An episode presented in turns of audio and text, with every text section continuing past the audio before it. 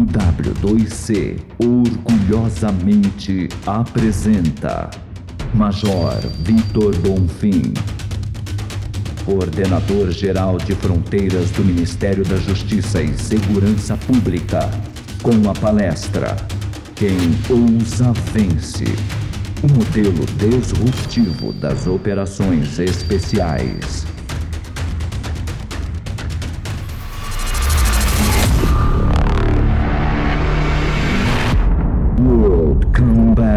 Conference.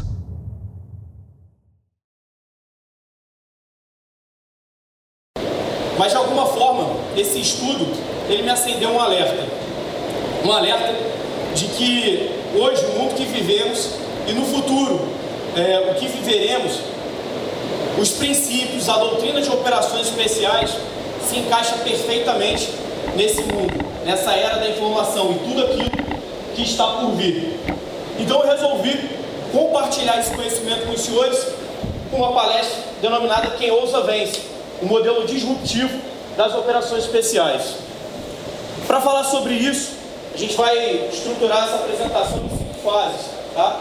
A primeira fase, falando sobre a gênese moderna das operações especiais, falando sobre como elas surgiram, é, o conceito que a gente conhece hoje de operações especiais. Uma segunda fase, a gente vai falar sobre o início da turbulência, os momentos de guerra irregular, os conflitos assimétricos. Uma terceira fase, que falaremos sobre operações especiais, conceituaremos esse, esse, essa nomenclatura de operações especiais. A quarta fase, o mundo disruptivo, onde a gente vai fazer uma contextualização dessas doutrinas de operações especiais para esse momento que a gente vive hoje e para as projeções futuras. E uma quinta fase, onde eu me atrevo a trazer para os senhores é, 10 ensinamentos de operações especiais para todas as áreas da vida dos senhores, tanto na área é, institucional, aqueles que são policiais, quanto na área privada, aqueles que são empresários, são instrutores privados ou os demais participantes aqui. Falando sobre a gênese moderna das operações especiais, é, em, na Segunda Guerra Mundial, no início da Segunda Guerra Mundial, a Alemanha ela invadiu, né, é, começou a invadir a França, a parte ali dos Países Baixos, a França, enfim, toda a parte próxima à Inglaterra. E a França vinha de um modelo militar da Primeira Guerra Mundial, que era um modelo consagrado. Né? Ela foi vitoriosa na Primeira Guerra Mundial, e esse modelo dela era um modelo consagrado naquela época de guerra de trincheiras. E aí quando chega na Segunda Guerra Mundial, ela, ela vem para a Segunda Guerra Mundial é, tida como uma potência militar. Se vocês terem ideia, ela, houve uma, uma comissão francesa no Brasil que visitou tanto as Forças Armadas quanto as Forças Auxiliares, mostrando como era ser militar, né? mostrando como era essa doutrina que para eles era uma doutrina consagrada. E aí, quando inicia a Segunda Guerra Mundial, eles tinham uma linha chamada linha Maginot, que era uma linha de fortificações e acreditavam que essa linha era suficiente para deter qualquer exército inimigo, principalmente o exército alemão. Aqui senhores podem ver um pouco da Casa Mata, né, a, a estrutura dela. E Hitler, desconhecendo, né, não reconhecendo esse, esse modelo de guerra, aplicando um modelo de guerra totalmente diferente, ele varreu a França, o exército francês, da, do combate. O exército francês ele se é, numa área chamada é, próxima ali ao de Dunkerque, Calais, é uma área portuária. O, a Força Expedicionária Britânica também se homiciaram nessa área, foram encurralados. E 360 mil homens ficaram presos nessa, nessa região. Na época, aqui a gente consegue ver um pouco a, região de Dunkerque, Calais, o exército francês e a força expedicionária britânica ficaram é, encurralados aí. E aí surge um momento crucial, um momento disruptivo das operações especiais modernas. O que, que aconteceu? Churchill, que tinha acabado de ser é, empossado primeiro-ministro, ele mandou tudo que boiasse, tudo que flutuasse, todas as embarcações, buscar o exército britânico e os franceses que estavam lá e trazer para a Inglaterra. Então, aqueles que já acompanharam, já viram aquele filme Dunkerque, foi isso que aconteceu. Só que o navio ele tem uma capacidade. e eram mais de 350 mil homens. O que, que eles tiveram que fazer? Abandonar armamento, é, viatura, animais, munição. Então o exército ficou destruturado. Esses aqui são alguns dados para os senhores terem uma ideia. 338 mil soldados evacuados, 68 mil mortos e feridos. 90 mil fuzis foram abandonados, 8 mil metralhadoras, 2.472 canhões, 63 mil veículos, 20 mil motocicletas e 6 mil toneladas de munição. Então foi isso que eles deixaram para lá para poder sobreviver.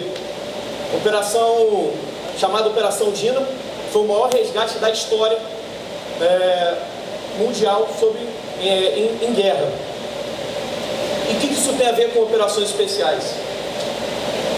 Uma foto aí do, do resgate. O que isso tem a ver com operações especiais?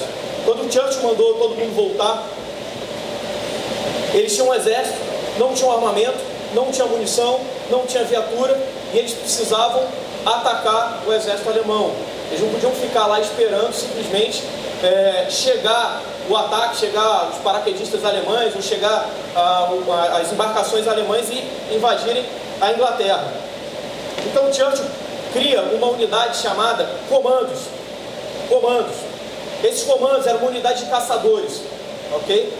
É, eles não tinham, não trabalhavam com logística, carregavam tudo que precisavam para as operações, faziam operações chamadas hit and run. Eles batiam na costa, cumpriam a missão, explodiam o que tinha que explodir, matava quem tinha que matar e voltavam. Eles não tinham condições de ficar, é, de ficarem ali no, no território inimigo, manter uma operação de médio ou longo prazo. E eles com essas operações, com as operações é, de comandos, as ações de comandos, as chamadas ações de comandos, eles começaram a iniciar a reversão né, da superioridade alemã. No início da guerra, falar sobre vencer os alemães era quase um absurdo, era quase que inacreditável, porque o exército alemão se mostrou muito forte. Esses comandos eles foram criados com uma base doutrinária dos chamados comandos boiros. Esses comandos boiros, eles eram fazendeiros, na sua grande maioria holandeses, que foram colonizar a África do Sul. A Inglaterra chega, descobre que na África do Sul é uma área riquíssima e quer dominar essa área. Os próprios fazendeiros começaram a se defender. Defesas ah, da própria, dos próprios habitantes locais, sob o comando de uma pessoa. Então cada região, cada área tinha um comando, um comandante, um comando. E eles ficaram conhecidos como comandos bois. Eles conheciam bastante a região, andavam a cavalo e caçavam muito bem. E tinham armamentos, e tinham armamentos de qualidade, da mesma qualidade ou até melhor do que o exército britânico. Então o que, que eles faziam? Montavam a cavalo, se camuflavam no terreno, marcavam umas pedrinhas, colocavam lá 100, 200, 300, 500 metros e esperava o exército britânico chegar ele avançando, nessa época o exército britânico usava uma roupa muito colorida, então eles iam chegando, olhavam que era o oficial, assim, clicavam o fuzil, atirava, derrubava. 300 metros, 200 metros, 100 metros, montavam no cavalo e sumiam. Foi um, um, um, impacto tão grande no exército britânico que eles mudaram, inclusive, o fardamento. Eles passaram de um fardamento uniforme colorido para um uniforme jacaque. Então, esse foi o impacto é, dos comandos bois durante para o exército inglês. E essa disrupção ela foi sentida, ela foi resgatada durante a Segunda Guerra Mundial com a formação dos comandos britânicos. Um ano depois, uma outra unidade, que é raiz das nossas unidades de operações especiais, que é o SAS, foi formada. Como é que ela foi formada? Um jovem oficial, era, ele pertencia ao, ao comando número 8, foram cumprir uma missão sobre, é, sob comando do general é, que era chamada Lei Force, e eles foram cumprir missões na, no norte da África, principalmente ali na região do Egito. Só que quando chegaram lá, a, as defesas alemãs já tinham se preparado para é, rechaçar as ações de comandos que eram normalmente empregadas, com embarcações anfíbias que chegavam lá, cumpriam a missão e retornavam. Basicamente aconteceu o seguinte, para não, ir muito a fundo nessa história. Esse jovem oficial foi para o Egito, não tinha missão para cumprir, ele ficava no Egito sem fazer nada. Era um cara meio alterado. De noite, o que ele fazia? Ia para o barzinho, para o cassino, jogar e tomar uma cana. Chegava no dia de manhã, atrasado para o serviço, cheio de operação, quase foi condenado. Só que esse cara era um gênio. Ele fez, ele, a ideia dele, fez o que nós somos hoje em termos de operações especiais. Um belo dia, um, uma aeronave que ia levar os paraquedas é, para a Índia, acabou deixando os paraquedas no Egito. Ele pegou, nessa época não tinha muitos paraquedistas, ele pegou esses paraquedas e falou assim, olha, eu vou, vamos soltar, chamou um canga, né? Que ter um, um canga para fazer uma desgraça dessa, vamos soltar de paraquedas. Vamos, sabe soltar? Não. E você também não? Como é que é? Cara, a gente sai do avião, essa porcaria aqui vai abrir e a gente vai chegar. Pegaram uma caixa, entraram no avião, pegaram uma caixa, botaram paraquedas e empurraram a caixa. A caixa veio descendo, chegou no chão, olharam, falaram, cara, desceu. Vamos soltar? Vamos. Botaram a mochila, foram para dentro do avião, foram fazer o salto. Na hora do salto, os outros militares estavam lá, conseguiram abrir o paraquedas e descer tranquilo. O, esse jovem oficial, chamado David Stilling, tem algum, alguma pane no paraquedas e ele desce igual um machado sem cabo. Se arrebenta no chão, vai parar no hospital. No hospital ele começa a pensar sobre o que, que ele estava fazendo no Egito. O que ele estava fazendo é, como operações especiais. E ele descobre que esse modelo é um modelo que não vai dar sucesso para ele. Ele aplica um modelo disruptivo. Ele muda o cenário. O que, que ele entende?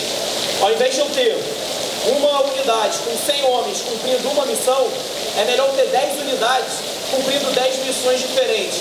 Se dessas 10 unidades, 5 fracassarem, ele tem 5 resultados positivos. Então é melhor trabalhar com equipes pequenas do que com equipes grandes. É melhor trabalhar com equipes é, em várias missões do que numa única missão. E isso muda o conceito de operações especiais. É por isso que a maioria dos operadores que estão aqui, é, aqueles que são operadores, ou de operações especiais, ou trabalham em áreas correlatas, trabalham em equipes pequenas e trabalhar em equipes pequenas. Então, e quando eles começaram, hoje o SAIS, a gente conhece o SAIS como uma das melhores unidades de operações especiais do mundo. Mas não era assim naquela época. Quando eles começaram a fazer o treinamento de paraquedismo, eles não tinham avião, eles saltavam assim. Eles não tinham barraca, eles não tinham instalações. E por que, que eu chamo a atenção para isso? Porque além do modelo disruptivo de operação, tem um modelo disruptivo de entendimento da unidade. Muitos dos senhores estão aqui fazem parte de uma unidade que às vezes está iniciando os trabalhos, tem 10 anos de atividade. E aí o cara já quer começar uma unidade em dois anos, ser o Navy SEAL, ser Forças Especiais do Exército Brasileiro, ser um, um grupamento de mergulhadores de combate. Calma, amigo, tem muita coisa para passar. Você está começando à frente, a sua unidade está começando à frente, mas ela ainda tem muita coisa para passar. E foi assim que o site se tornou a maior referência de operações especiais no mundo. Além, de, além do SAIS, o SOI, que era uma unidade é, bem diferente daquilo que a gente consegue trabalhar hoje, ela lançava elementos do território estrangeiro com uma equipe de três é, elementos, um oficial comandante, um oficial de execução e um, um oficial não comissionado, que eles chamam, que trabalhava na parte de comunicações. E esse grupo era responsável por movimentar 500, 600, mil elementos é, ou elementos de resistência, tá certo? Então, isso é um conceito das operações especiais, multiplicação de esforços. Além disso, na Segunda Guerra Mundial também surgiu é, a semente do que hoje a gente conhece como CIOs, né? Foram duas unidades, a UDT e a Naval Combat Demolition Unit. Quando essas unidades surgiram, senhores, todas elas, todas elas foram uh, colocadas como unidades fracassadas. Todas elas. O SAIS, o modelo do SAIS, o modelo do comandos, era tido para aqueles oficiais que tinham comandado, que tinham trabalhado na Primeira Guerra Mundial, eles eram encarados como bandidos, assassinos e não militares. O modelo de guerra que eles tinham combatido na Primeira Guerra Mundial não, não deixava que, com que eles imaginassem uma guerra nesse modelo. Então eles pensavam, isso não é certo, isso não é guerra, isso não é militarismo. E foram graças a essas unidades que eh, os aliados conseguiram reverter as, as, a, a gangorra ali da, da Segunda Guerra Mundial e venceram a Segunda Guerra Mundial. Então essa primeira fase, eu deixo uma, uma, uma frase para os senhores, né, do Liddell Hart, que ele diz que há dois mil anos de experiência para nos dizer uma única coisa. Mais difícil do que colocar uma ideia nova na mente militar é fazer sair uma ideia antiga. Isso na Segunda Guerra Mundial. No final da palestra a gente vai falar um pouco sobre isso também, sobre essa necessidade de sair da caixa, de mudar, de inovar. Nessa segunda fase a gente vai falar sobre o início da turbulência. Segunda Guerra Mundial acaba. Como é que a Segunda Guerra Mundial acaba? É, divisão do mundo em dois blocos econômicos, logo depois surgimento do Estado de Israel, surgimento da ONU e uh, o término da Segunda Guerra Mundial ali caracterizado pela, pelo emprego da bomba atômica. Isso causa uma, um rebuliço no mundo. Né? A ideia de que se tivesse uma próxima guerra, o mundo ia acabar, o mundo não ia suportar, ela começa a fazer sentido. E aí o que, que acontece? Estados Unidos e a União Soviética, eles começam a fazer uma guerra chamada guerra por procuração. Vários países uh, do continente asiático e do continente africano passam a querer a sua independência. Imagina, as colônias entraram em guerra, se arrebentaram, perderam dinheiro, tão fracas. Eles lutaram na guerra, viram que eram fortes, olharam para o lado e falaram: meu irmão, onde é que eu estou amarrado? O que, que eu estou amarrado nessas colônias? Eu quero minha independência. E algumas dessas independências elas foram conquistadas à base de sangue. Para gente ter uma ideia, esse aqui é um, um mapa que mostra é, um pouco dessa, dessa independência desses países. A década de 50, 60, 70 e 80 foram caracterizadas por essa, é, essa disrupção de um modelo colonialista. E por que isso tem a ver com as operações especiais? Porque surge com essas é, essa necessidade de independência desses países, surge uma nova geração de guerra. Uma guerra de guerrilha, uma guerra onde não há um país guerreando contra o outro. Até a Segunda Guerra Mundial eram países guerreando contra outros países. Quando termina a Segunda Guerra Mundial, começa uma guerra assimétrica. São grupos armados, atores armados não estatais, guerreando com países, guerreando entre si pelo controle do território. Então a gente tem um, uma primeira geração de guerra que também houve uma disrupção, guerra napoleônica, é, construção em massa, um efetivo muito grande, quem tinha mais gente ganhava a guerra. Chegamos depois da, da era da, da, era industrial, da Revolução Industrial, uma segunda geração de guerra, Primeira Guerra Mundial, caracterizada pelo fogo, muito tiro, começa a atirar, as armas começam a ser de repetição. Você não precisa ter mais gente, você precisa atirar mais. Quem atira mais tem mais superioridade. Irmão, não vou ficar nesse terreno, eu vou cavar um buraco e vou me enterrar. Guerra de trincheira. Final da guerra, inventa uns blindados. Pô, estão atirando, se eu tiver um blindado eu consigo passar. Segunda Guerra Mundial, esses blindados são utilizados. Blindados, aviões e toda a tecnologia disponível naquela época. Hitler começa a utilizar a manobra. Então, a Segunda Guerra Mundial caracterizando a terceira geração de guerra. Importante lembrar que essa terceira geração, a gente vai falar sobre é, um pouco sobre esse modelo disruptivo, mas a, a disrupção ela acontece com ferramentas existentes e não com ferramentas futuras. Acontece com o que está na nossa mão. É um celular, é uma televisão, uma forma diferenciada de ver e fazer as coisas e mudar todo o resto. A França, quando ela apanhou da Alemanha, ela tinha ah, uma capacidade bélica tão grande ou maior do que a Alemanha. E ela apanhou. Por quê? Porque ela não entendia, ela não conseguiu é, trabalhar esse novo modelo. E a gente vai para um quarto modelo, uma quarta geração de guerra, uma geração caracterizada por esses conflitos assimétricos, essas pequenas guerras. Tem um discurso do Kennedy que é muito impactante, que ele fala já, ele consegue ter essa visão já no seu governo, e ele fala sobre é, esse movimento de guerrilha. Esse é outro tipo de guerra, nova em sua intensidade, antiga em sua origem, guerra por guerrilheiros, subversivos, insurgentes, assassinos, guerra por emboscada em vez de combate, por infiltração em vez de agressão, buscando a vitória, iludindo e exaurindo o inimigo em vez de engajá-lo. Estes são os tipos de desafios que teremos diante de nós na próxima década. Para que a liberdade seja salva, um novo tipo de estratégia, um novo tipo de força completamente diferente e, portanto, um novo completamente diferente tipo de treinamento militar, disrupção, Segunda Guerra Mundial, disrupção. Termina a Segunda Guerra, inicia as guerras de guerrilha, disrupção. O mundo em transformação. O Kennedy cria as forças especiais norte-americanas, chamados Green Berets, né, os Boinas Verdes, Special Force, em 1952. As forças especiais norte-americanas elas vão lá na Segunda Guerra Mundial e pegam duas unidades de origem. Uma unidade, que era o OSS, que trabalhava no modelo que a gente falou do SOI, três indivíduos saltando no território inimigo, trabalhando por seis meses, um ano, um ano e meio, movimentando a resistência. A inteligência desses caras para essa unidade. E a força?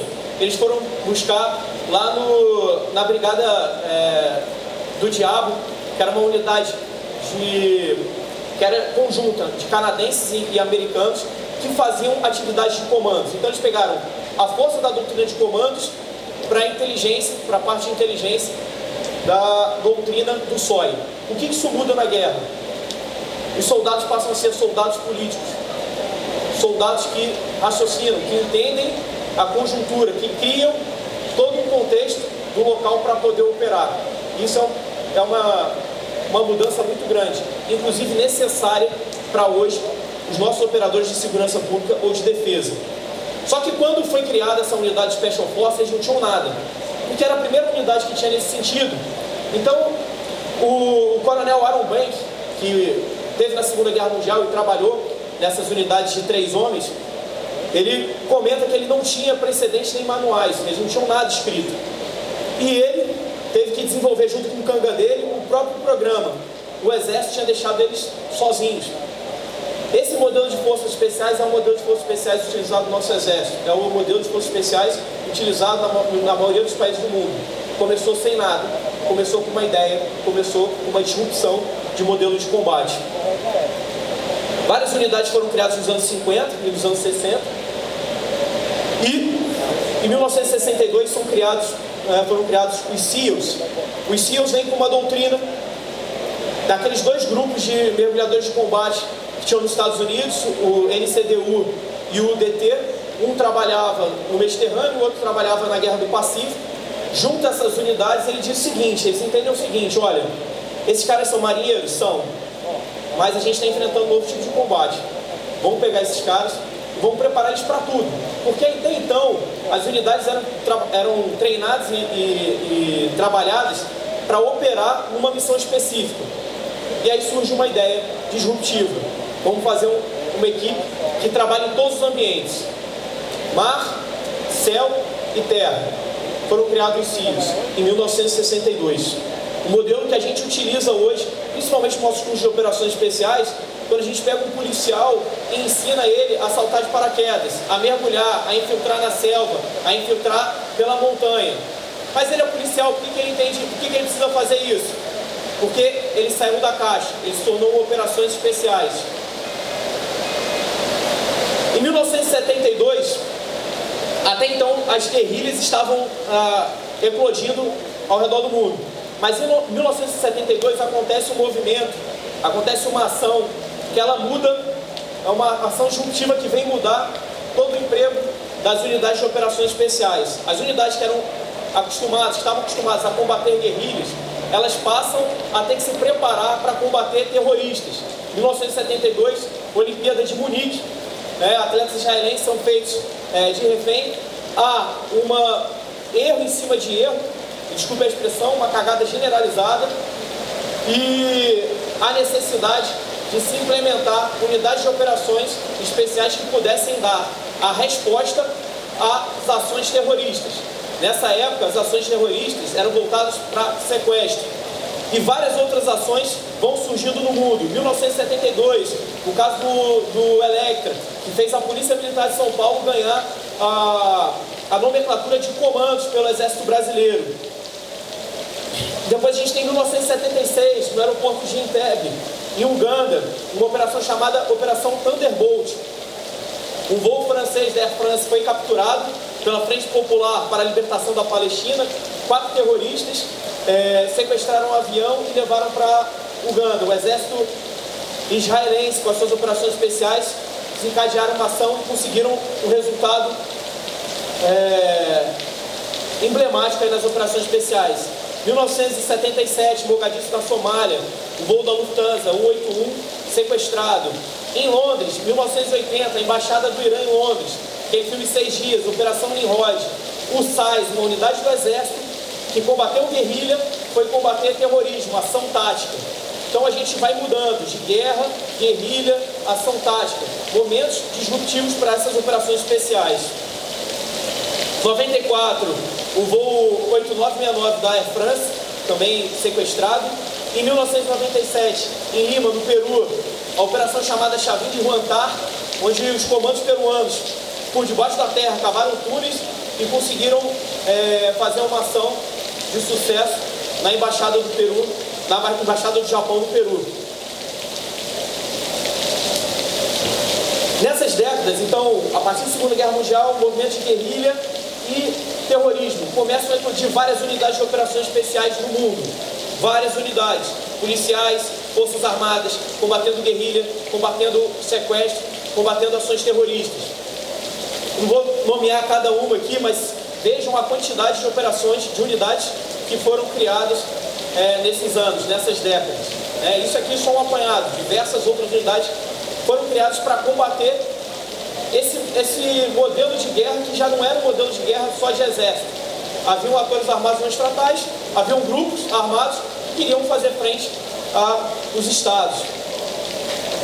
No Brasil não foi diferente.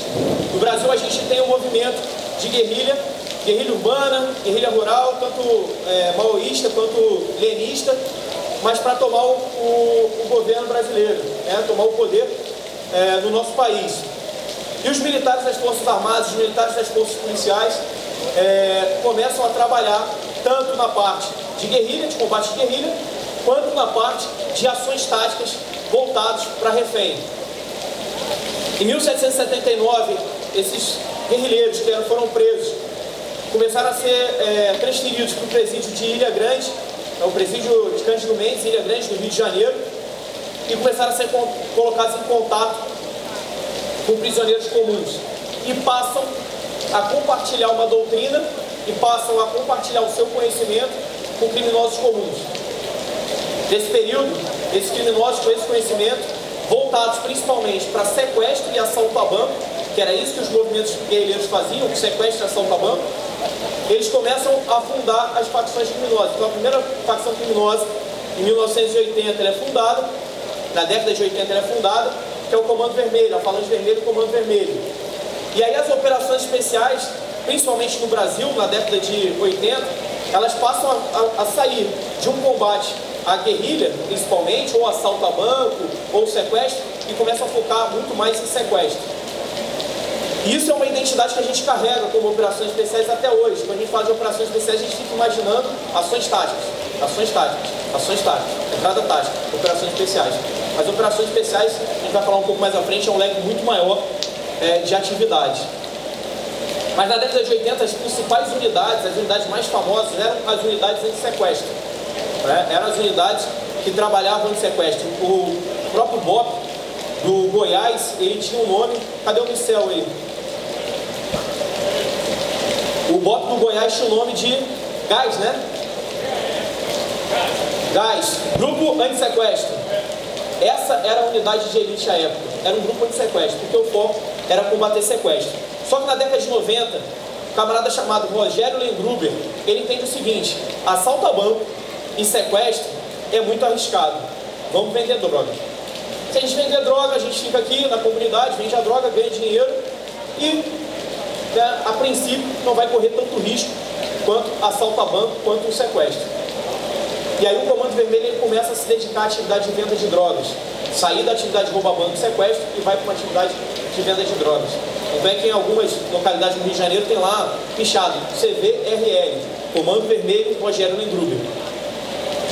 Na década de 90, BOP do Rio e outras unidades começam a se destacar por um combate a essas ações desses criminosos. Um combate praticamente de guerrilha urbana ou de guerra urbana. E a gente passa a ter, no Brasil principalmente, um modelo de operações especiais é, espelhado na realidade do Rio de Janeiro, espelhado no do Rio de Janeiro, onde a gente vai abandonando um pouco das ações táticas, deixar ela guardada e vai focando patrulha urbana. Até o início dos anos 2000.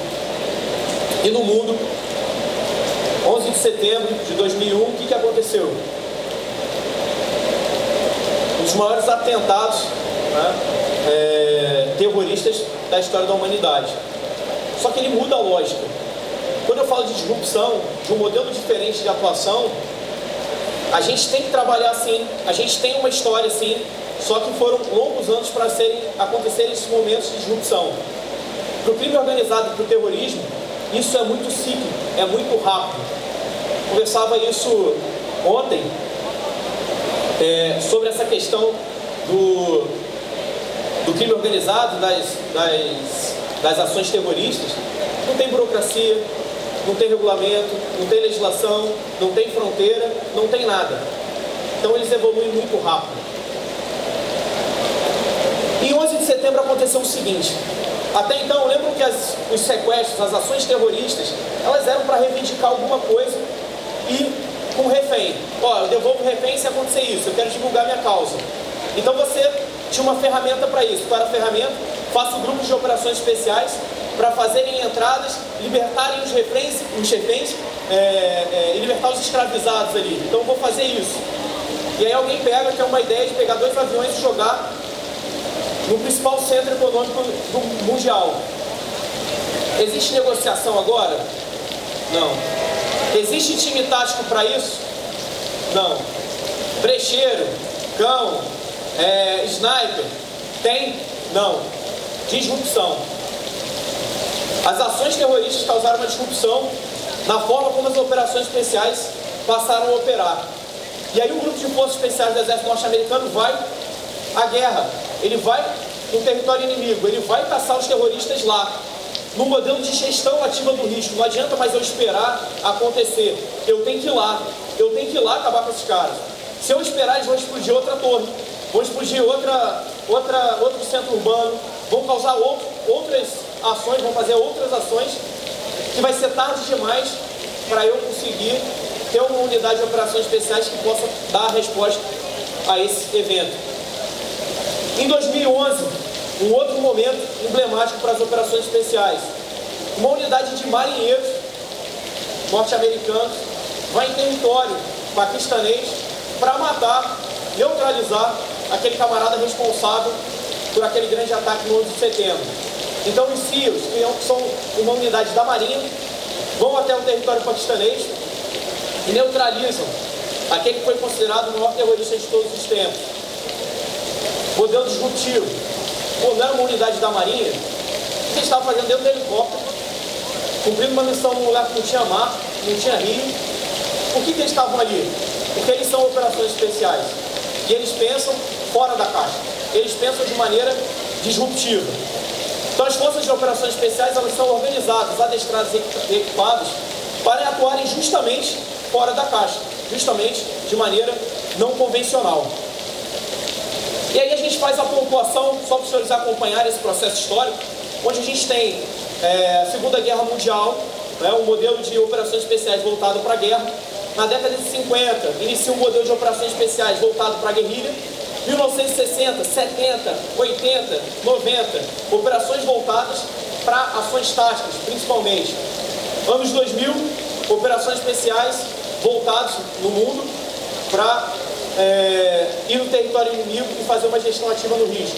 No Brasil, a gente começa a retornar, sair um pouco do modelo de combate urbano, começa a retornar um pouco é, para a parte de ação tática também, e mais à frente, com principalmente as ações de Novo Cangaço, BOP do Mato Grosso, é, pioneiro nessa doutrina, começa a combater o Novo Cangaço através de patrulha rural. Então, as operações especiais elas ficam nesse, no Brasil, nas polícias, ficam nesse triângulo: ações táticas, combate urbano e patrulha rural. E a partir de 2010, o que, que acontece? Surge um grupo terrorista no mundo que desafia toda a lógica do terrorismo, é o chamado Estado Islâmico. E ele pontua bastante uma nova mudança na mentalidade de operações especiais. Então trago, para finalizar essa fase da, da palestra, uma frase do coronel Guizaco, dos maiores expoentes de operações especiais no nosso país. Ele fala que as forças de operações especiais necessitam de um investimento pequeno diante da perspectiva de retorno que oferece, por serem capazes de conduzir as operações especiais em toda a sua plenitude. Por sua vez, essas forças devem ser capazes de coerente, de coerente com seu passado inovador e pioneiro, antecipar as mudanças, assegurando a certeza da sua eficiência. Ele chama atenção para um ponto muito importante. Não adianta a gente ficar correndo atrás das mudanças. A gente tem que se antecipar a elas. A necessidade das operações especiais se manterem incompreendidas, inclusive pelos seus próprios operadores, é um reflexo da gente da necessidade da gente se manter à frente do nosso tempo, se preparar para é, ocorrências que não aconteceram. E isso, um gestor convencional, é muito difícil de conseguir compreender. Porque ele pensa e vai falar o seguinte: olha, matematicamente isso nunca aconteceu. Para que, que você está treinando? Matematicamente, nunca fizeram assim. Por que, que você está fazendo? Matematicamente, isso aqui não é a realidade do nosso Estado, da nossa instituição ou do nosso país. Por que, que vocês estão inventando tudo isso? Vocês querem ficar bonitos, vocês querem ser diferentes, vocês querem fazer um negócio que está todo mundo diferente de todo mundo, vocês são os diferentões. Mas é porque isso é necessário. Se antecipar aos momentos disruptivos. Estar preparado, que a gente vai falar um pouco mais à frente, agora quando a gente conceitua as operações especiais. Quando a gente fala sobre operações especiais, o que são as operações especiais? Talvez se os senhores perguntarem para operadores formados em operações especiais, eles não vão saber o que são operações especiais. Na verdade, não vão saber. Eles sabem, mas eles não vão conseguir explicar. Eles sabem porque eles sentiram, eles sabem porque eles vivem, eles sabem porque operam. Mas conceituar é muito difícil. Né? Praticamente, é, poucos exércitos tentaram conceituar as operações especiais. Poucas pessoas tentaram conceituar as operações especiais. E esses poucos que tentaram, praticamente fracassaram. Porque as operações especiais, elas estão sempre à frente do tempo. Então é difícil conceituar algo que ainda não existiu. É difícil conceituar algo que ainda não aconteceu. Mas a gente pode ter uma base para falar sobre operações especiais. Essa base ela vem de Clausewitz, quando escreveu um livro chamado On War, ou da Guerra. Ele fala o seguinte no livro dele: Olha, toda operação ela tem risco de fracasso. Toda operação ela tem risco de dar algum problema ou de dar alguma merda. E por que, que acontece isso? Porque existe a possibilidade de fricções, existe a possibilidade do inimigo não se render. Você der um tiro no inimigo, ele não se render, ele continuar trocando tiro. Você falar, polícia, parado, ele já larga a arma e fala, pelo amor de Deus, não mata. Mas existe a possibilidade dele com um, dois, três, quatro, cinco tiros, cinco disparos, sendo alvejado cinco, dez vezes, continuar combatendo. Ninguém exerce poder sobre a vontade do inimigo. Ninguém exerce poder sobre o azar. A expressão azar militar, né? Azar militar. Amigo atirou, o cara nem viu para onde estava atirando, pegou. Azar, azar militar. E uma outra, um outro ponto, uma outra fricção que caracteriza é, muito forte as nossas ações são as incertezas. E hoje, mais ainda, mais do que nunca, as incertezas elas permeiam todos os ambientes, profissionais, particulares, né, institucionais, privados, todos os setores. Guerra, terrorismo, um vírus que vem da China, tudo é muito incerto. Mas essas fricções não são as únicas, tá? Existem diversas outras, mas Clausewitz ele pontua isso pontua essas três fricções. Imagine o seguinte: eu tenho uma tropa com 10 homens e uma tropa com 100 homens. Eu preciso pegar essa unidade e marchar até o centro de São Paulo. No caminho, pode chover, alguém pode torcer o pé, uma viatura pode quebrar, é, alguém pode passar mal, diversas possibilidades de erro quem vai ser mais atingido? A unidade que tem 100 homens ou a unidade que tem 10 homens? Em regra, quem tem 100 homens. Então, quanto mais gente eu tenho, maior a possibilidade de ser atingido por uma fricção. Resposta: efetivos pequenos. Estirem estava certo. Trabalhe com efetivos pequenos. Além disso, o equipamento. Quando a gente fica é, feliz de ver uma empresa, uma empresa que a gente conhece a história dela, sendo adquirida por um brasileiro, é, montando uma área de treinamento como essa e uma área de manutenção, mais importante, uma área de manutenção, a gente consegue aplicar o modelo de um equipamento, da importância de equipamento para o nosso operador. Mas esse equipamento não necessariamente é o mais tecnológico, não necessariamente é o mais caro. O equipamento é aquele que, se melhor, que melhor se ajusta à missão. Numa patrulha rural, mais vale eu ter um FAL antigo, mas funcionando, do que, por exemplo, ter uma submetralhadora nova, tecnológica, cheia de equipamentos que eu não sei nem para que serve. Além disso, além do equipamento ser o mais adequado, esse equipamento ele tem que ser manutenido. Isso é uma coisa que a gente se esquece, que a gente esquece, principalmente nas, nas unidades policiais, comando. O exército ele pega uma viatura com 50 anos, ele mantém a viatura conservada até e fica ali, pintada, engraxada. Mas um policial ele tem uma chamada mão, enfim, vocês conhecem o termo. São todos? Não. Mas são muitos que não querem fazer uma manutenção do equipamento, preservar esse equipamento e realmente utilizar ele de forma adequada. Pega esse equipamento e joga na, na reserva de qualquer jeito. E o que, que eu chamo a atenção para isso? Porque às vezes as nossas unidades querem um melhor equipamento mais tecnológico. Não, eu quero a nave espacial aqui que é invisível. Aí a nave espacial chega, o cara não, não limpa, não conserva, dois anos o negócio está quebrado e ele quer outra nave espacial. E aí ele reclama que ele não tem equipamento, que ele é operações especiais, mas ele não tem equipamento que ele precisava. Então, equipamento bom, adequado e manutenido, menos erro, menos fricção, menos possibilidade de dar errado na operação. Além disso, a natureza especial da missão. Se eu mando uma equipe de uma unidade de operações especiais para uma, para uma ação, essa ação ela tem que ter um objetivo claro.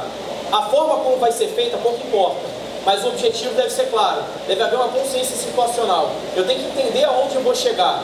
Eu preciso de uma bússola, não de um mapa. Eu preciso saber o norte, para onde eu tenho que ir, e não o caminho que eu tenho que ir, por onde eu tenho que ir. Esse caminho a unidade vai decidir, mas ela tem que ter clareza na missão. Se ela não tiver clareza, a possibilidade de fracasso é muito grande. Para quem não sabe onde quer chegar, né, qualquer lugar é o fim da, da linha. Aliado, homem, natureza da missão, equipamento, a gente tem instrução, treinamento e instrução. E vai da, a, além da, da repetição de movimentos. Na verdade, esse treinamento e instrução, ele chega ao ponto disruptivo. Treinar, fazer aquilo que ninguém fez ainda. Vai dar certo? Não, não vai dar certo. Principalmente a primeira vez. Se o cara quer, criou o SAIS, se arrebentou de paraquedas e numa cama de hospital criou o SAIS, o que você acha? E os caras não treinavam saltando de viaturas de plataforma, eles são considerados a melhor tropa de operações especiais do mundo, 70 anos depois. Por que, que você não vai inovar? Por que, que você não vai, a sua unidade não vai pensar diferente? Além disso, material humano, então homem. Então, esses cinco elementos aqui são responsáveis por reduzir essas fricções. E aí a gente, quando a gente fala muito do homem, muito do homem, muito do material humano, a gente chega numa das nas cinco verdades das operações especiais, que foram criadas é, depois de um fracasso de uma operação norte-americana chamada Eagle Claw. E o exército norte-americano começou a rever os seus conceitos, estabeleceu cinco verdades. primeira delas, homens são mais importantes que o material. Não adianta. Eu posso ter todo o equipamento do mundo, se eu não tiver um operador apto, treinado, capacitado para operar aquele material, de nada adianta. Ele pode estar apto, ele pode estar treinado, ele pode estar capacitado e com o melhor material, mas se ele não quiser, ele não faz. Se ele não tiver comprometimento e propósito, ele não faz. Então os homens são mais importantes que o material. Qualidade é melhor que quantidade. A gente olha para esse evento e eu sei que uma equipe muito pequena foi responsável por montar uma estrutura dessa gigante. Uma equipe muito pequena, mas com propósito, comprometida. E hoje a gente vê um evento como esse, dando certo, mas ele foi é, praticamente baseado naquela frase do Churchill, né? nunca tantos deveram a tão poucos. Isso é uma mudança no cenário de segurança pública é, e de instrução no Brasil. Qualidade é melhor que quantidade. As forças de operações especiais não podem ser produzidas em massa. Não adianta. A gente acompanha ao longo das, das décadas, nas operações especiais, principalmente no Brasil, quando formam um, dois, três, quatro, dez alunos, 15, 20 alunos, de um grupo de 30, 40, 50, 100, 200, o gestor fala, cara, vocês gastaram muito dinheiro para formar muito pouco. Vocês estão desperdiçando dinheiro. Isso não acontece só com a gente, isso acontece no mundo todo. E aí eles deixaram registrado. Né? As forças de operações especiais não podem ser produzidas em massa. Quando você produz em massa, o que, que reduz? Qualidade. O que reduz? Seleção. O que, que reduz? Comprometimento e propósito dos operadores. Além disso, preparação.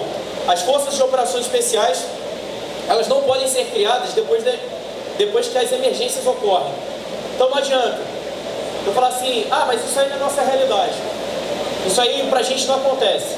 Eu já ouvi isso quando eu operava é, no BOP, em Santa Catarina, eu ouvi isso numa discussão de oficiais. A nossa realidade não é essa. Isso é a realidade de onde você fez o seu curso, em Rondônia, no Mato Grosso, em vários outros estados, mas não é a realidade em Santa Catarina. A gente não tem novo cangaço aqui. Uma semana depois, uma ocorrência de novo cangaço. Além disso, interdependência. A maioria das operações especiais precisam da ajuda de forças regulares. Então, esse pequeno grupo, ele não é autossuficiente. Ele precisa de informação, ele precisa de inteligência, ele precisa de suporte logístico. Não adianta achar que você faz parte do grupo de operações especiais e você é autônomo, não precisa de ninguém, é um grande erro. Principalmente hoje. E a gente vai falar o porquê. Então, além do homem, do material humano, a gente falou sobre a necessidade de um grupo pequeno. Um grupo pequeno, menores são as fricções, melhores são as chances de sucesso na operação. Mas como é que eu vou enfrentar com um grupo pequeno um grupo maior? Né? Qual a lógica disso? Como é que com oito homens eu vou fazer frente a um grupo armado de 15, 20, 30, 100, 200 homens? Como eu faço isso? Isso foi uma pergunta que o Clausewitz fez no seu livro. Ele falou, olha, a guerra, ela praticamente, existe uma superioridade numérica. Quem tem mais gente tem mais chance de sucesso. Perfeito. Mas quem está na ofensiva tem superioridade, última forma, quem está na defensiva, quem está se defendendo, tem superioridade sobre quem está na ofensiva. Beleza, então quem está na defensiva ganha, às vezes, quem tem maior número. Tá, tudo bem. Mas como é que eu ataco com um efetivo menor, né? um efetivo menor, atacando, eu consigo vencer um inimigo. E aí surge uma expressão chamada superioridade relativa. Uh, tem uma frase do Maurício da Saxônia, não são os grandes exércitos que ganham as batalhas, são os bons. Então, com um efetivo pequeno, mas comprometido com propósito, com vários outros princípios que a gente vai falar um pouco mais à frente, eu consigo fazer frente a uma força atacante maior ou mais bem fortificada. E essa superioridade relativa não é algo que pertence às operações especiais. Então, eu tenho um grupo de operações especiais, a minha unidade ela sempre vai ter superioridade sobre as outras. Não. A minha unidade, ela em determinado momento do combate, ela obtém uma vantagem sobre as outras. Se a gente fosse traçar uma linha de uma operação sem nenhum problema, ela seguiria uma linha reta, daqui até a missão cumprida. Só que nessa operação, quando a operação inicia, a gente tem um ponto de vulnerabilidade, ao longo do caminho, a gente vai tendo várias fricções, vários problemas que vão acontecer. É um helicóptero que cai, uma viatura que bate, alguém toma um tiro. Era um camarada que era para estar numa casa que está na outra casa, o endereço que estava errado, o portão que não abre. Um milhão de coisas vão acontecer. Vão acontecendo, vão acontecendo, vão acontecendo, vão acontecendo. Só que em determinado momento, se você aplicar todas as forças num ponto de ruptura, num ponto de disrupção, você consegue aumentar exponencialmente a, a, sua probabilidade de conclusão da sua operação, do sucesso da operação, é, e chegar até o final com a missão cumprida. Só que nesse momento aqui existem algumas regras. Uma, você não pode perder esse momento. Você não pode, é, é, de nenhuma forma, perder essa oportunidade. Se você perder essa oportunidade, acabou. Não volta mais. Não volta mais. Então, nesse momento, onde a gente consegue a superioridade relativa, é aqui que a gente entende que as operações especiais com um grupo pequeno, mas com homens bem treinados, com equipamento é, condizente, manutenido, é, em condições de ser utilizado, você consegue fazer força, você consegue subjugar um exército muito maior. Então, essa superioridade relativa é o que garante esse momento, é o que garante a nossa vitória no combate. Perfeito. Só que além disso, um cara chamado William McHeaven, que foi o, o oficial da Marinha Norte-Americana, que comandou a operação de neutralização do Bin Laden, ele escreveu um livro chamado sobre a teoria das operações especiais. Que pede tratar mais de ação direta, ele traz alguns princípios das operações especiais. Quais são esses princípios? A gente tem a simplicidade no planejamento, a segurança e a repetição na preparação, surpresa, velocidade e propósito na fase de execução. Percebam que esses princípios estão numa pirâmide invertida. E por que, que eles estão numa pirâmide invertida? Porque eles são facilmente desequilibrados. Por quem? Por isso aqui, ó. As fricções da guerra desequilibram facilmente essa pirâmide. Imaginem o seguinte: nada contra, tá? Nada contra, acho uma excelente atividade. Mas eu pego um, um grupo de jogadores de airsoft, perfeito? Pego esse grupo, monto, planejo uma operação simples, com armamento real, uma operação simples, treino eles, repito a ação, faço todo esse procedimento de forma segura, sem vazar informação, enfim, tudo que permeia a segurança, e na ação do objetivo eu aplico surpresa, velocidade e propósito. Senhores, esse grupo, a não ser que tenha algum policial ou algum atirador, mas vamos supor que não tenha tido, não tenha nenhum atirador, nenhum policial desse grupo de airsoft, nunca ouviram um tiro. Mas eles estão muito treinados, eles treinaram com armamento, eles fizeram tudo. Vão para a missão. O que, que vai acontecer? Vai acontecer algum problema. E esse problema vai desequilibrar essa pirâmide. E só existe uma coisa que é capaz de sustentar essa pirâmide, esse princípio das operações especiais. São os chamados fatores morais. Quais são esses fatores morais? Coragem, intelecto, perseverança e audácia. No caso da disrupção, principalmente audácia e intelecto são necessários para todos os momentos disruptivos. Mas esses são os fatores morais capazes de manter uma superioridade relativa de uma unidade que vai sofrer uma fricção. Por isso que nos nossos cursos, e muita gente não entende, nos nossos cursos a gente tem aquela, aquelas expressões, né?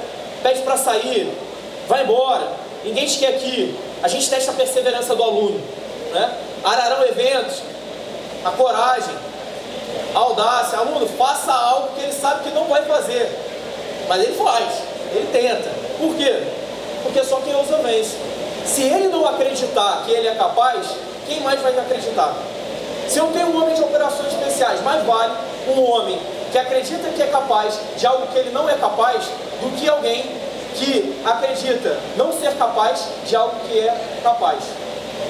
É isso que movimenta é isso que movimenta o mundo, é isso que traz as grandes disrupções. Então são esses fatores morais que vão equilibrar a nossa pirâmide das operações especiais. Outros fatores também já foram levantados, fatores psicológicos, voltados para os homens de operações especiais, em diferentes domínios, tanto na segurança, no processamento de informações, no raciocínio inteligência eficiente estabilidade emocional, iniciativa, é, motivação e condução de operações, caráter e capacidade física.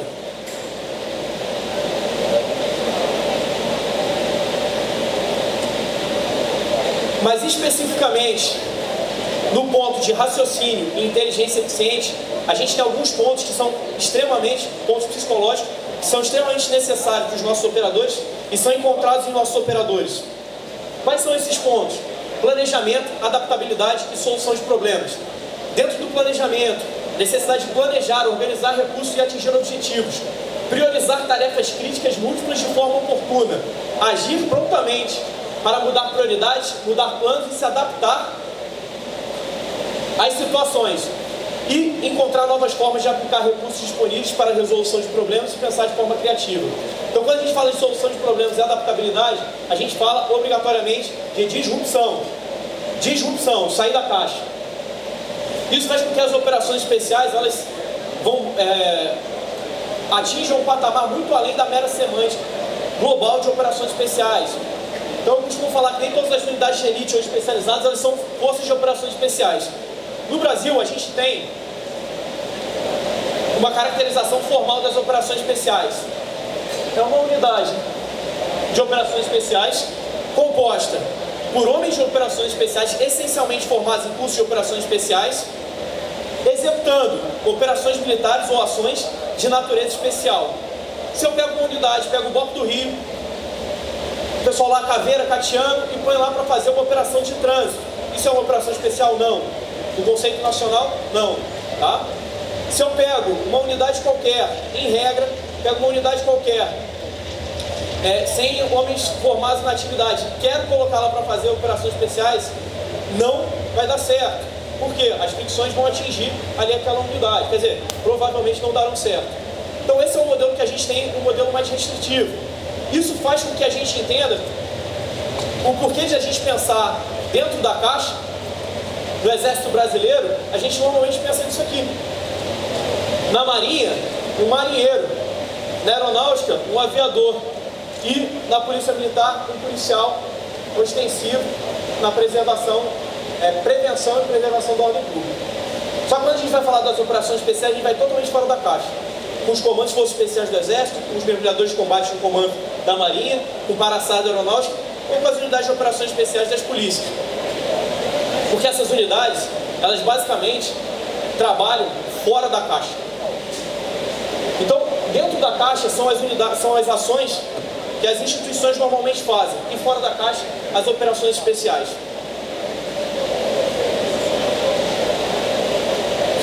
Isso é importante para a gente descaracterizar alguns conceitos que às vezes são muito confundidos. Unidades de elite, unidades especializadas e unidades é, especiais. Unidade de elite é uma unidade que faz aquilo que todo mundo faz muito bem feito. Ou até que as pessoas não fazem, mas faz numa categoria, numa, num patamar acima. Uma especializada é ter uma, uma atividade específica, especializada.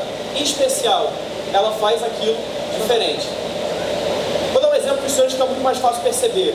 Eu tenho um colégio, tenho vários colégios em Itu e tem um colégio que é o melhor colégio de Itu. Esse melhor colégio de Itu, ele é um colégio de elite, perfeito? Beleza. Esse colégio de elite, é, é, ele dá aula para crianças com necessidades especiais? Não.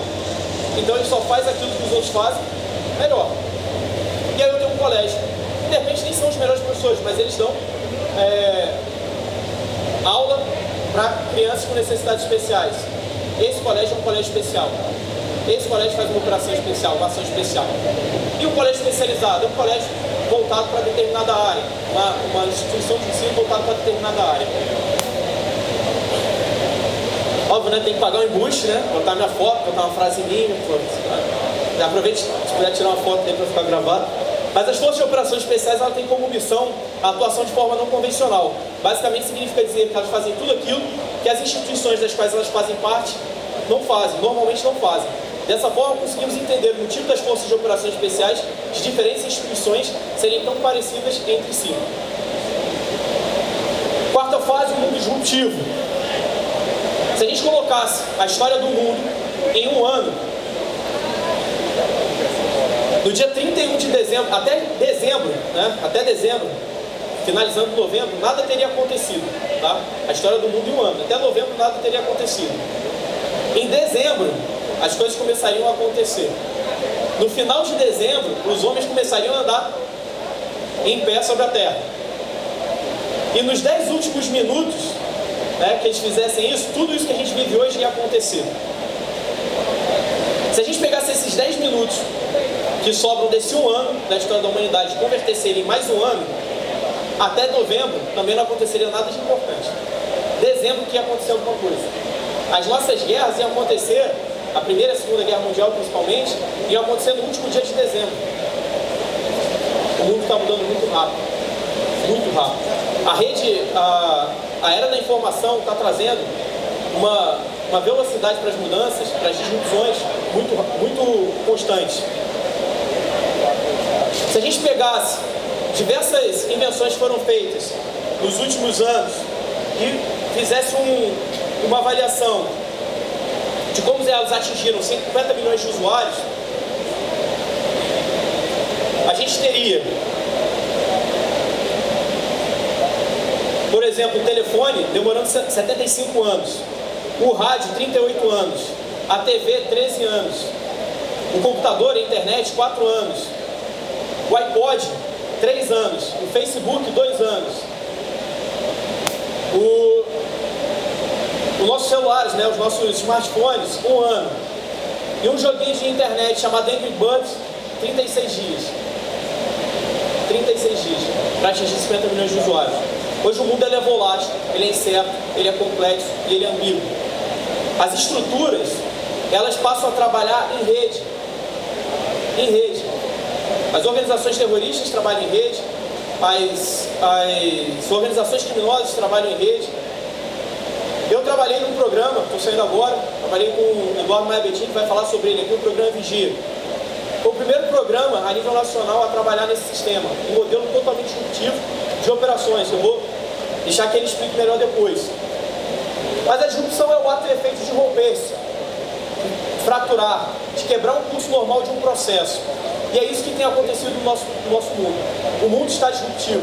Hoje a gente tem empresas como a Netflix que mudou a forma da gente ver filme. Uber, o transporte público, a Amazon, as compras, Airbnb, hospedagem, Airbnb, book hospedagem, WhatsApp, a comunicação, a telefonia e o Spotify, a forma que a gente escuta música. Nós acompanhamos essas mudanças principalmente, não talvez as crianças, mas nós acompanhamos essas mudanças, todas elas. O mundo está mudando muito rápido.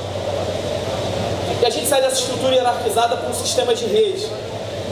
E no campo de combate, nas operações policiais, a gente trabalha no modelo de guerra híbrida, com forças regulares, forças irregulares, apoio digital, agitação local, é, propaganda de guerra da informação, diplomacia, ataques cibernéticos e vários outros fatores permeando as nossas atividades. Hoje, quando a gente faz uma operação, a gente tem lá um morador local filmando, uma ONG reclamando, né? a gente tem os criminosos, a gente tem a população que é a favor dos criminosos, a população que é neutra, mas não quer se incomodar, a população que é a favor da polícia, mas também não quer falar nada. É um ambiente complexo, é um ambiente híbrido, fronteira, grupos terroristas, organizações criminosas nacionais, internacionais, transnacionais, organizações criminosas locais, criminoso comum, é, policiais, policiais foram desvirtuados, forças armadas, tudo isso na área de fronteira. Nas guerras, a mesma coisa. Um grupo que a gente consegue avaliar, como eu falei para os senhores, não, são só, não somos nós que só que trabalhamos de forma disruptiva. As organizações criminosas, as organizações terroristas também. E um grupo que trabalha isso muito bem é o Estado Islâmico. Cara, o Estado Islâmico lançou um aplicativo de celular para comunicar os seus integrantes. Eles estão no YouTube, eles estão no Twitter, eles estão no Facebook. E aí você reclama no seu grupo de WhatsApp, quando tem um policial que posta uma foto no Instagram, ou faz um vídeo e põe no Instagram, e aí você reclama. Mas as novas organizações terroristas, organizações criminosas, já estão fazendo isso faz tempo. Elas já estão dominando essa área. Quando um Estado Islâmico faz um vídeo totalmente produzido, uniformizando aqueles indivíduos que ele vai executar, com o uniforme daqueles que vão fazer a execução, com uniforme diferente para as outras funções. Revista. aqui é uma revista que eles fazem, alta qualidade. Eles estão na internet, eles estão no, no, no mundo, né, nas ações criminosas, eles estão em todo o mundo, em todas as atividades.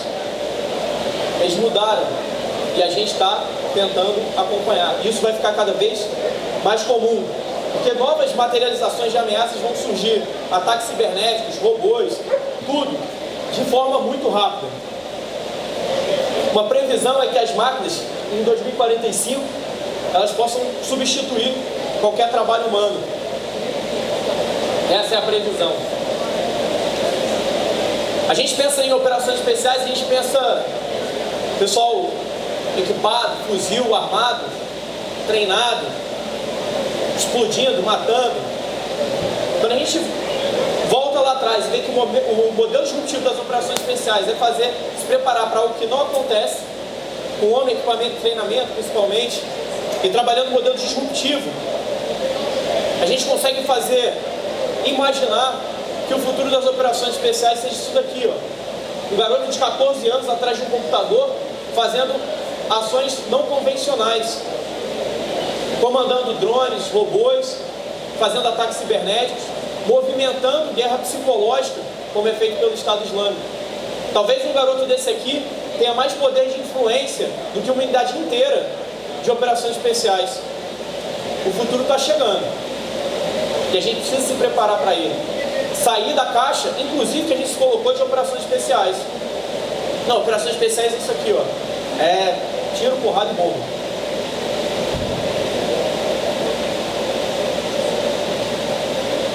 Quando o site foi criado, esse era o modelo de forças armadas que existia. E esse aqui, ó, é o modelo do site. Modelo disruptivo, modelo inovador.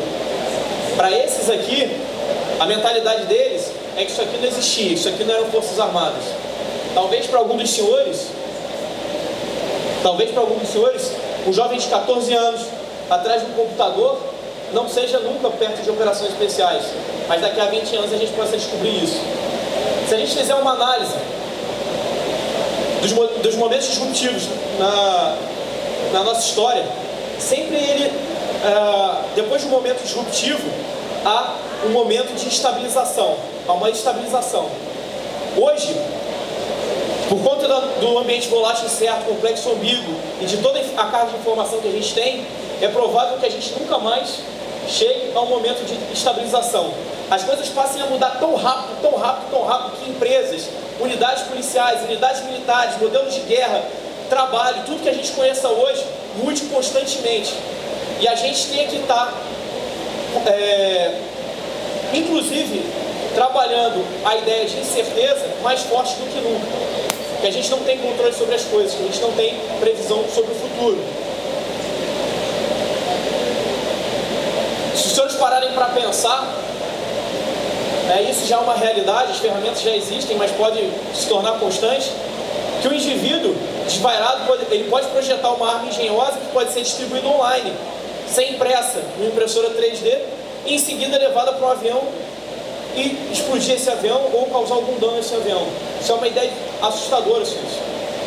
É algo que exige repensar completamente o modo como abordamos as ideias de risco, as ideias de segurança pública, segurança humana, segurança multidimensional. E aí, para acabar, eu vou pedir para. Eu estou preocupado aqui com o horário, já sei que bateu aí o, horário, mas é só para fechar aqui. Eu me atrevo a deixar 10 ensinamentos da história das operações especiais, da doutrina de operações especiais que diversas unidades aprenderam para os senhores, empresários, policiais, militares, é, atiradores ou de qualquer outra área. O primeiro deles, adapte. A todo momento esteja se adaptando. Mas além de se adaptar, seja a mudança, pense à frente, saia da caixa. Principalmente no mundo de instrução, o camarada ele tem uma ideia lá, ele faz, começa a agir e óbvio, num sistema de redes as pessoas vão trabalhando ali, vão fazendo, vão aprendendo, vão fazendo aquele modelo. Elas vão se adaptando, né? Mas pense além de se adaptar. Pense em inovar, pense em ser diferente, pense em, em, em ser a disrupção, saia da caixa. Esteja preparado preparado para o mundo de mudanças, um mundo de mudanças exponenciais e sem estabilização. O que faz, o que você faz de inovador hoje, amanhã já pode ser totalmente obsoleto. Segundo, esteja pronto para críticas.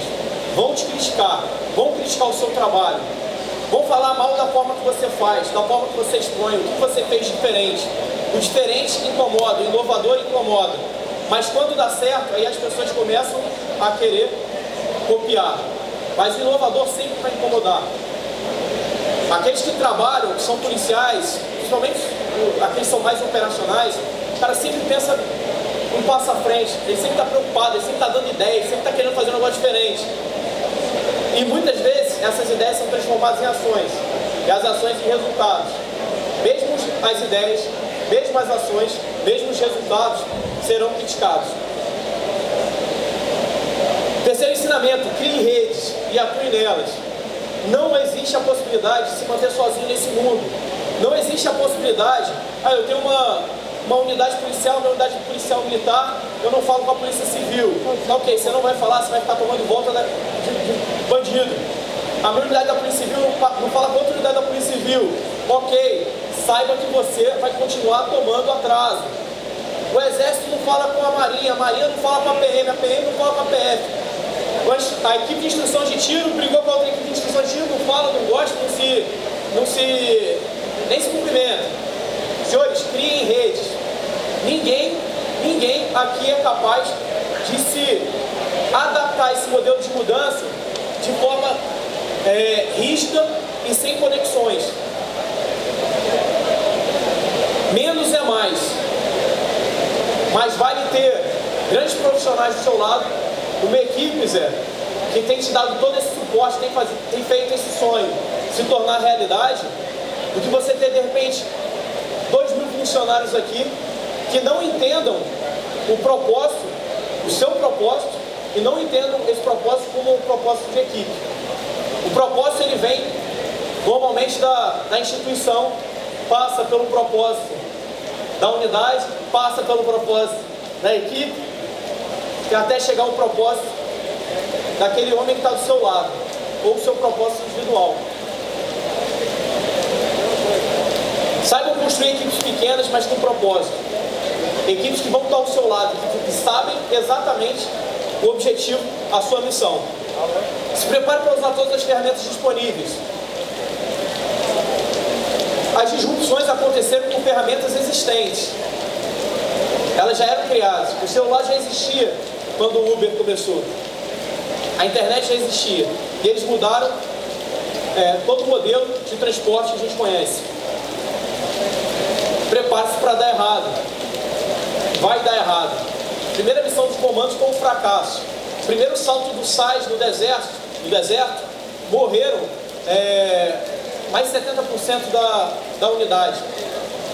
Os Estados Unidos se arrebentaram em 1980 na, na Eagle Claw. Várias unidades de sucesso têm histórias de fracasso. Esteja preparado para dar errado.